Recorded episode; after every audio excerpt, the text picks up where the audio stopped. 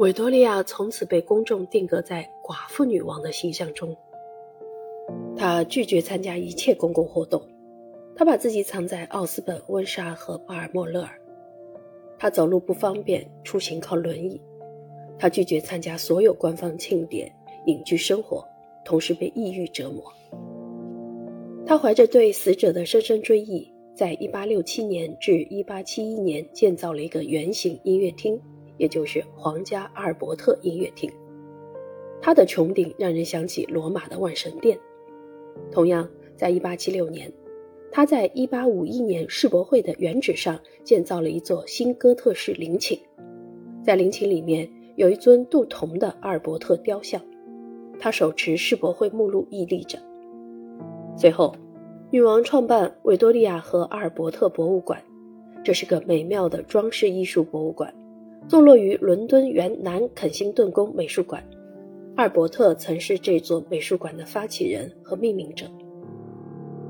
似乎没有人能够将女王从深深的忧郁中拉出来，但是有一个男人将会在女王的寡妇生活中扮演重要角色，他就是约翰·布朗。他是个侍从，阿尔伯特亲王的管家，一个总是身穿苏格兰褶皱裙、挺乡土的苏格兰人。他是威士忌的业余爱好者。对维多利亚来说，他第一个优点就是对阿尔伯特非常忠心。当维多利亚回到巴尔莫勒尔，约翰·布朗陪她散步；而当他来到奥斯本，女王周围的人都感到惊愕，但也对她的转变感到欣慰。维多利亚好像重拾了一些对生活的希望，于是大家请求约翰·布朗和女王重聚。1865年2月4日，维多利亚给他确定了新的职责。我决定让布朗永久的留下来。除了骑我的小马以外，他可以通过任何其他方式证明自己的能力。他一定能做得很好。他官方的头衔是女王的高级侍从。他和维多利亚相处的方式让王室感到震惊。他对他说话有点粗鲁，他称呼她为女人而不是夫人。他在她面前自我陶醉，但他对她从未严厉过。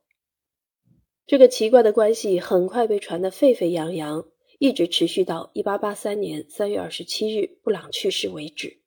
他从未离开女王片刻，跟随他所有的行程，包括去欧洲大陆。维多利亚对外界攻击这位苏格兰人感到愤怒。直到现在，我们仍然无法得知女王和她的侍从之间的确切关系，只有女王的日记含有真相。